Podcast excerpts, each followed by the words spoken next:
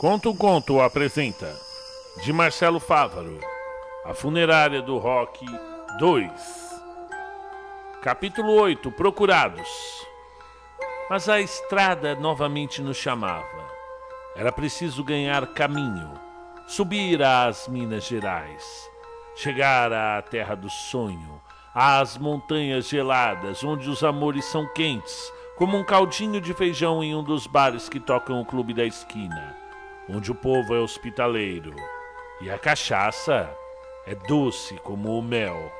Mas, conforme íamos avançando pelas cordilheiras mineiras, o tempo ia fechando e, após passar por entre rios, um temporal assolou a estrada, tornando a viagem sombria e perigosa.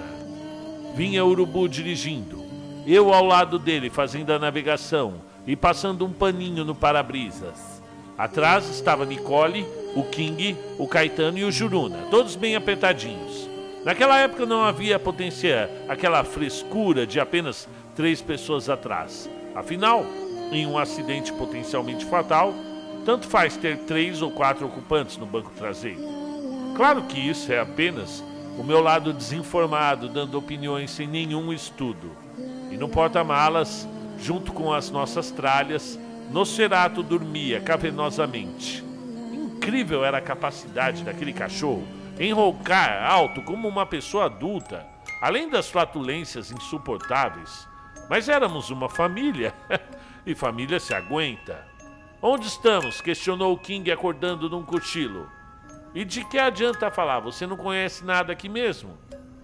Ah, não acha melhor parar um pouco, Gabriel? ponderou a Nicole, tentando observar algo lá fora sem nenhum sucesso. Isso está ficando perigoso. Parar o quê? respondeu o urubu, enquanto colava o moicano no vidro tentando enxergar algo. Você está cansado, brother? Para um pouco, pediu Juruna. Eu vou parar porra nenhuma, já estamos chegando. Mas não estávamos chegando. E o urubu estava realmente bem cansado. Hoje, depois de tantos anos, vocês sabem como termina essa história. Senão não estariam nessa festa aqui agora tão maravilhosa.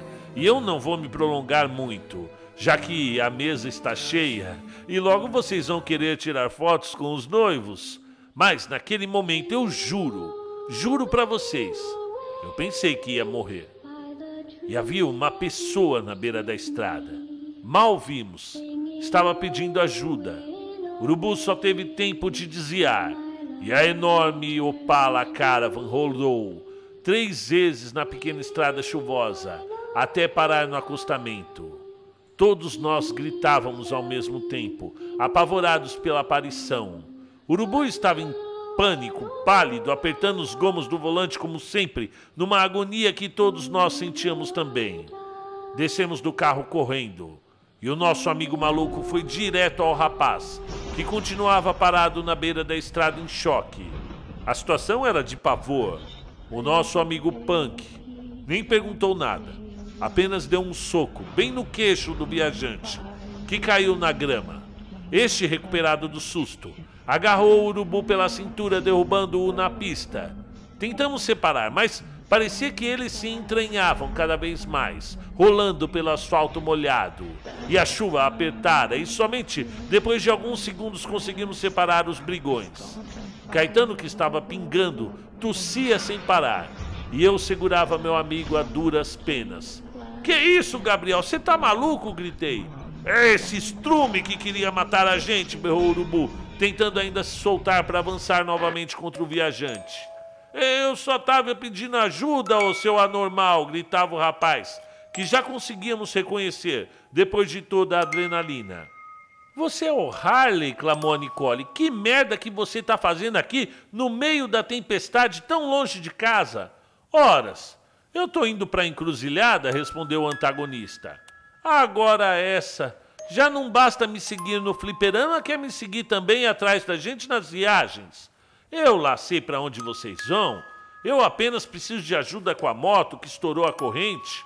Enfia essa corrente no rabo, esbravejou o Gabriel, tentando ainda se soltar. A estrada estava ficando escura. Logo anoiteceria. E não dava para a gente ficar ali gritando um com o outro. Precisávamos ajudar o Harley. Apesar da cara de psicopata dele, devíamos uma, depois dos caras da Kombi na frente da Ledsley. Mas nem ferrando que eu vou levar esse metaleiro imbecil comigo no carro, disse Urubu, enquanto arrumava o caixão em cima do carro novamente. Porra, Uruba, não seja babaca, o cara salvou a gente. Sua mina ia aparecer boiando no rio se ele não ajudar, ajudasse a derrubar a gangue da Kombi? Mas que merda! Vocês arrumam confusão e eu que tenho que resolver? perguntou meu amigo. Urubu, vai se fuder, disse a Nicole entrando na conversa. Ele vai com a gente. Como é que é? interpelou o Urubu com bastante raiva. Porra, Uruba, você tá com ciúmes do cara? perguntei. Fala isso de novo e você vai ficar aqui com ele, ameaçou nosso amigo. A discussão se prolongou ainda por alguns minutos, mas Urubu foi voto vencido. E o cabeludo, metido a Axel Rose, foi conosco. Mas ele vai lá atrás com o cachorro, viu? Ordenou o nosso amigo. Sempre quando tudo dava merda, colocávamos aquela fita do Pink Floyd. Aquela que tinha as melhores músicas e deixava rolar para acalmar os ânimos. A viagem ainda estava apenas começando, mas a gente já precisava de um pouco de paz. Apenas o Caetano que não parava de um minuto de tossir. Não levou nem 20 quilômetros e conseguimos entrar numa parada. Uruba entrou no bar para secar as roupas, enquanto eu e o Harley fomos procurar um mecânico para a moto que ficara lá na estrada escondida. Havia uma antiga borracharia no canto de uma viela, e ao entrar lá, um homem gordo veio conversar com Harley. E eu fiquei por ali, alguns segundos sozinho na espelunca.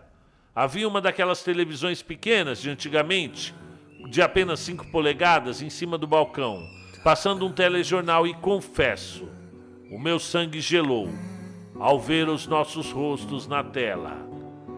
A notícia era ridícula e ao mesmo tempo assustadora. Dizia o jornalista as seguintes frases quando mostrava os nossos rostos. O filho do senador Carlos Mata do Rio de Janeiro, Caetano Mata, foi sequestrado na tarde de ontem. As fotos dos sequestradores foram retiradas do sistema de segurança do prédio onde o senador reside. Segundo testemunhas, os criminosos, quatro homens, três brancos e um negro, mais uma moça, todos por volta dos 20 anos, dirigiam uma caravan negra com um caixão amarrado ao bagageiro. Segundo fontes, eles são perigosos e andam armados. O senador, pai do garoto, que mesmo que prestou a denúncia de desaparecimento do filho, segundo ele, os meliantes entraram em seu apartamento e levaram Caetano, de apenas 18 anos.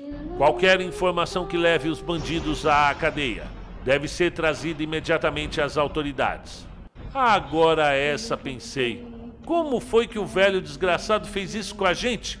O Urubu precisa saber disso. Seu nome é Led, né? perguntou Mil Harley. O borracheiro vai me levar até a moto.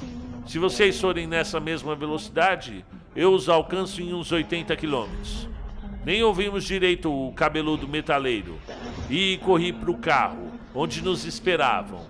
Coloquei-os a par da situação. Todos ficaram muito preocupados, mas Caê parecia arrasado.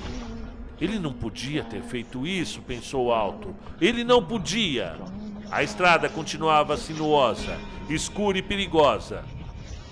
A chuva, embora tivesse diminuído, ainda afligia os campos negros, de onde se ouviam ruídos indescritíveis. Essa era a hora da viagem, em que todos ficam quietos pensando. Queria estar em casa, na minha cama quentinha e silenciosa. Passamos por Matias Barbosa e estávamos próximos ao trevo de Juiz de Fora quando o Nosferatu começou a latir para o carro que vinha atrás da gente. Vê aí o porquê que o cachorro tá bravo? Pedi. Eu não sei, respondeu King. Parece uma sirene. Caralho, King, é claro que é uma sirene. É a polícia, seu burro, esbravejou o urubu. O torque da Caravan era robusto. Um carro que não vemos hoje em dia, definitivamente. Não seria uma viatura qualquer que iria nos alcançar ainda mais na estrada. Entretanto, bem, o que vinha atrás de nós era uma barca veraneio, conhecida como a Monstruosa. Ninguém são iria tirar um racha com uma veraneio, não uma com a máquina 4.3 turbinada. Logo reconheceram nosso carro e a perseguição iniciou. Dava para ouvir o ronco do motor da viatura atrás da gente, aproximando-se cada vez mais. Devíamos todos estar gritando, mas curiosamente, permanecíamos quietos, apreensivos, angustiados. O urubu segurava o caronte no braço, com dificuldade, mas seguro de seu carro. Olhava de soslaio pelo retrovisor e descia o pé no acelerador, fazendo o carro funerário soltar fumaça nos policiais. Nicole apertava a mão do King, que segurava a mão do Caê, e o cão latia enfurecido, e Juruna apenas rezava. E o nosso amigo coveiro maluco urubu conseguiu ganhar um pouco de distância, até numa curva, perdê-los momentaneamente de vista, somente ao ponto de conseguir entrar em uma pequena estrada de terra, sem ser visto pelos perseguidores. Avançamos um quilômetro ou mais pelo caminho escuro, depois de apagarmos completamente as luzes. Ainda assim, em meio à tenebrosidade total, continuamos a nos deslocar sem acender qualquer farol. Mano, tô gelado. A gente vai ser preso. Eu não posso ser preso, gritava Juruna, envolvido pelo seu velho pânico de cadeia. Ninguém vai ser preso. Chegando na cidade, o Caetano vai ligar pro pai dele e explicar tudo, não é, Caê? É, disse ele tossindo. Tossindo ainda. Meu pai tá viajando nessa maluquice. Acho que já pode acender os faróis novamente, Nicole pediu. Ela agora vinha sentada no banco do passageiro. E a estrada era escura, rodeada de árvores pouco espaçadas, ampliando a característica sombria do, do ambiente. E assim que o urubu acendeu as luzes, tomou um susto violento com um grito de Nicole, pois havia, definitivamente, uma menina parada no meio da estrada. Foi ensurdecedor, dilatando o terror dos demais. O carro subiu no matagal e por pouco não se esmagou numa árvore. Vocês viram? Vocês viram? gritava freneticamente a Nicole, enquanto todos ainda estavam atordoados. Nós vamos morrer! gritava Juruna, as palavras de forma alucinada, tentando empurrar a Nicole para sair do caronte negro. Não é possível que ninguém tenha visto, desesperava-se nossa amiga diante da cena perturbadora. King, Caetano e Juruna não tinham visto nada. Urubu ainda estava em dúvida. Eu vi, admiti em choque para mim mesmo. Eu vi a porra de uma menina vestida de branco, no meio da estrada. Era menina, era menina, esganiçou-se Nicole, já saindo do carro. Era menina da lanchonete. Que menina? perguntou o urubu, também saindo do carro. É, ela estava lá? Vamos lá, vocês vão ver, continuava consternada a pobre amiga. Ah, Nicole, para de fazer doce. Tem porra nenhuma de menina aqui, continuou o urubu, vasculhando a estrada. Você quase fez todo mundo morrer gritando daquele jeito. Ah, então você não acredita em mim? Que apareceu um fantasma aqui no meio do nada, ironizou Gabriel. Sinceramente, disse Nicole, a cada dia você me decepciona mais. E você quer que eu diga o quê? Não dá para acreditar. Só você me esculacha mesmo, Gabriel. Um dia eu vou sumir da sua vida, disse enfurecida. E agora a culpa é minha, devolveu o urubu. E de fato, faltou um pouco de confiança de Urubu à sua namorada, que permanecia em choque diante daquele caminho de terra batida no meio do nada. O jeito era sairmos logo dali, afinal não queria de jeito nenhum dormir no mato. Meus amigos, eu sei que alguns de vocês estão com um sorriso mal escondido no rosto. Entretanto, ainda hoje, me lembro claramente do rosto daquela menina pequenina, com um vestido branco, olhando odiosamente para o carro em alta velocidade. Algo definitivamente não estava bem conosco. Se era mesmo uma assombração, o que, que ela queria? Por que disse que um de nós ia morrer? Quem será? Será o urubu com a sua cabeça dura? Juruna, que tinha medo de tudo? King, com a sua bobice inocente? Seria Nicole? Caetano? Ou seria eu mesmo? Eu não queria morrer sem ver Verônica novamente. Bem, vocês que estão nessa festa infelizmente sabem a resposta. E sabem também que a garotinha tinha razão, e alguns até conhecem as consequências dessa morte tão triste, mas não podemos adiantar ainda os acontecimentos. Fim do capítulo.